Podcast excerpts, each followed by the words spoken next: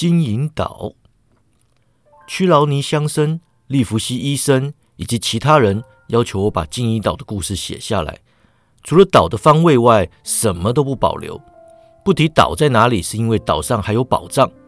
我于一七某某年动笔，从身负刀伤的老水手踏入父亲经营的本报上将旅店说起。我清楚记得他和一个推着水手箱的人慢慢走向旅店。此人身材高壮，棕色皮肤，猪尾辫垂在肩膀和蓝外套上，手掌伤痕累累，一侧脸颊上有刀疤。他一边吹着口哨，一边打量旅店，突然开始引吭高歌。十五个人待在死人箱上，哟吼吼，外加一瓶兰姆酒。他用一根类似绞盘棒的棒子敲门，向我爸点了杯兰姆酒。他小口啜饮，仿佛鉴赏家般品尝酒香，目光仍在峭壁和旅店招牌之间游走。他说：“好海湾，好酒馆，客人多吗？”我爸说：“不多。”很好，他说：“这地方适合我。”我要在这里住段日子。我这个人很简单，只需要兰姆酒、培根和蛋，加上能看船离港的好位置就够了。你可以叫我船长。他丢下三四枚金币，租金超过了再来跟我说。尽管衣衫褴褛、嗓音沙哑，他看起来并不像是普通的水手，比较像是习惯发号施令的大副或船长。他沉默寡言呐。整天就拿只铜望远镜在海湾附近或峭壁上闲晃，晚上呢就坐在大厅火堆旁的角落喝兰姆酒。通常他不理会跟他说话的人呐，只会突然抬头恶狠狠地瞪视对方。我们和其他客人很快就知道别去打扰他。每天散步回来，他都会问有没有看起来像水手的人路过。一开始我们以为他想找同伴作陪啊，后来才发现他想要避开他们。每当有水手出现在本报上将，他就会先在门帘后偷看，然后才进门。有水手在场时呢，他永远像老鼠一样安静。有一天，他把我拉到一旁，承诺每个月初付我四便士银币，要我帮忙留意一个独角水手。通常月初的时候，我去找他拿钱呐，他都恶狠狠地瞪我不付钱。但是不出一个礼拜，他还是会乖乖地把钱给拿出来。我经常想象这个独角水手的模样，有时呢，他的脚断在膝盖，有时候断在大腿啊。他在我想象中化身为怪物，追着我四下逃窜。老实说，这四便士真的不好赚。有些夜晚喝多了兰姆酒，他会坐下高唱那些古怪的老海歌，不顾其他人的感受。有时他会请大家喝酒，强迫别人听他说故事或者唱歌。众人敢怒不敢言呐，只能陪他一起哟吼吼一瓶兰姆酒。但是最令人害怕的还是他那些故事：吊死人呐，走船板呐，海上的风暴，干龟群岛，还有发生在西班牙海盗上的狂野事迹。根据他的说法，他这辈子都在跟世界上最邪恶的家伙打交道。我爸认为他会影响旅店的生意啊，但我认为他的存在是好事。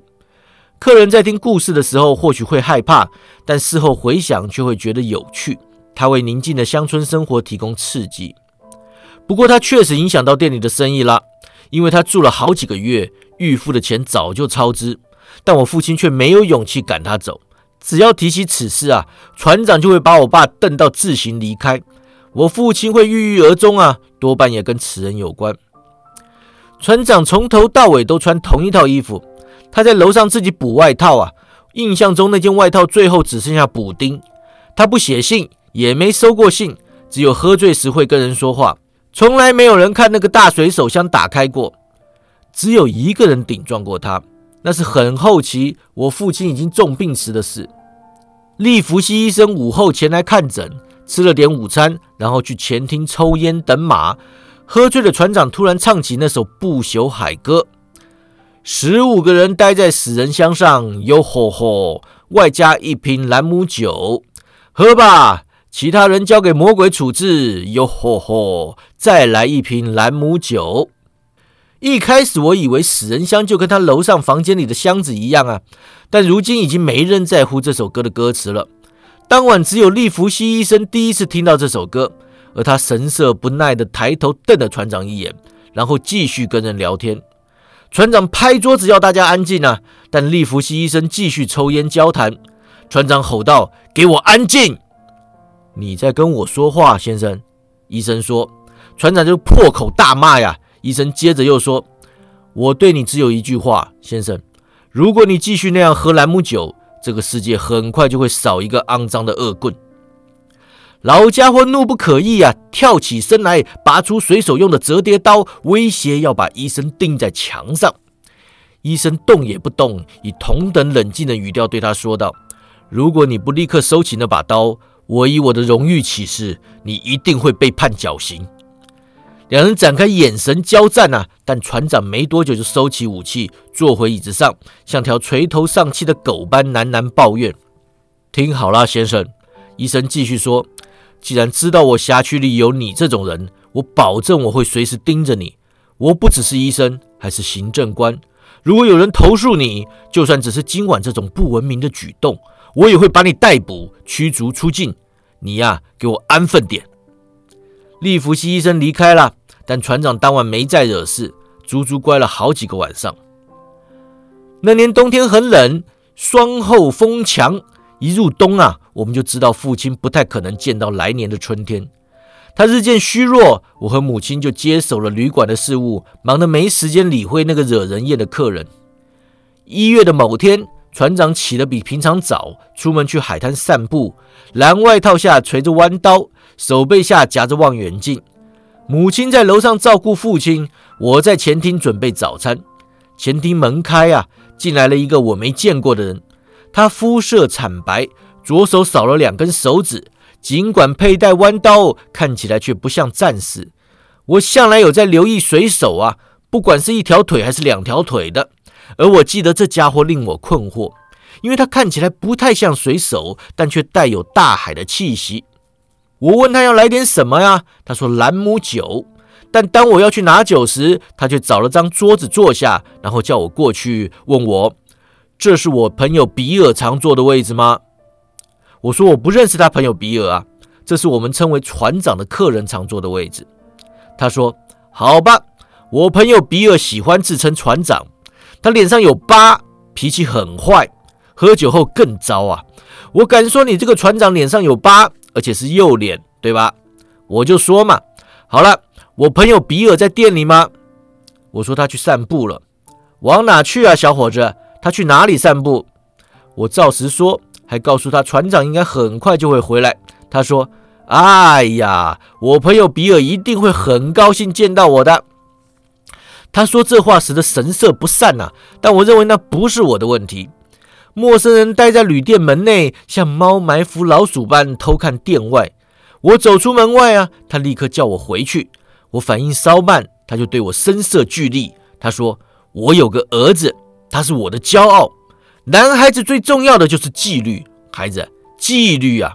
如果你跟比尔出海过，你就不会让我同一件事讲两次。比尔绝不允许这种事，跟他一起出海的人也都一样。没错了，比尔来了，跟往常一样夹着望远镜呢，跟我躲到门后，给比尔来个惊喜。他拉着我退到角落啊，门外看不见的地方。你能想象我有多不安呐？而在发现陌生人也神情紧张的时候，我又更害怕了。他露出弯刀刀柄，松开刀鞘，猛吞口水啊！船长终于进门了，他没有左顾右盼，直接走向他的早餐。陌生人说：“比尔。”船长立刻转身面对我们了，脸色惨白，仿佛见鬼了般。老实说，看到他在一瞬间老态毕露啊，不禁让我有点同情他。好啦，比尔。你认得我？你当然认得你的老伙伴。陌生人说，船长就喘气说：“黑狗，还能是谁啊？”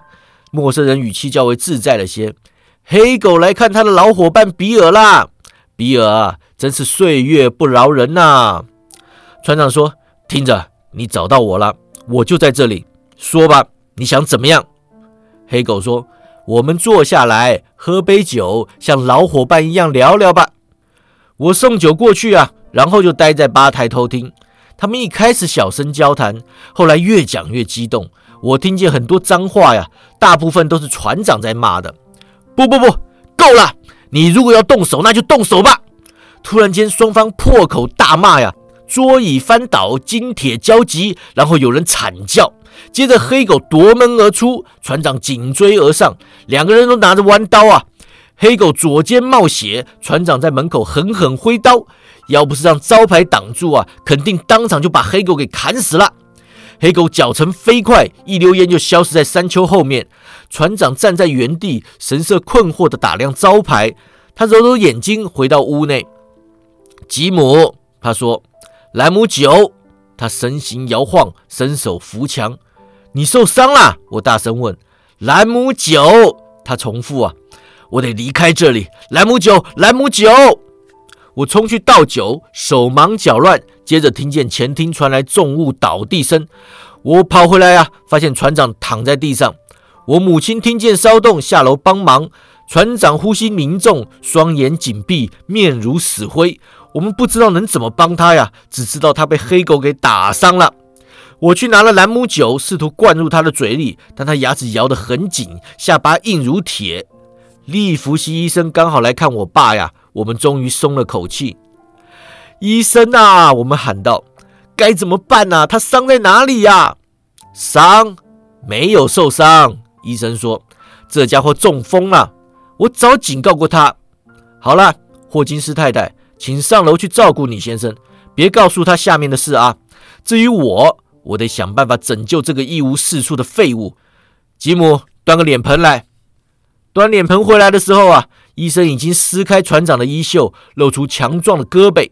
上背有好几个刺青啊，笔画工整的好运道、顺风，还有偏爱比利邦恩斯。肩膀附近还刺了个绞刑台，其上吊了个男人，我觉得刺得很棒。预兆啊！医生边说边碰那个图案。现在，比利邦恩斯先生，我们来瞧瞧你血的颜色。吉姆，你怕血吗？不怕，先生。我说，那好，拿着脸盆。他拿刀划开船长的血管，接了很多血后，船长睁开眼睛，他认出医生，皱起眉头。不过看到我后又松了口气。接着他脸色一变，爬起身来问道：“黑狗呢？”医生说：“这里没有黑狗，是你自己喝酒喝到中风。尽管违逆本愿，我还是把你从坟墓里拉了回来。现在，邦恩斯先生，我不叫那个。”他插嘴道：“我又不在乎。”一声回嘴：“我告诉你啊，一杯兰姆酒不会要你的命，但只要喝了一杯，就会有第二杯。你不戒酒就会死。”听懂了吗？好了，使点力，我扶你上床。待续。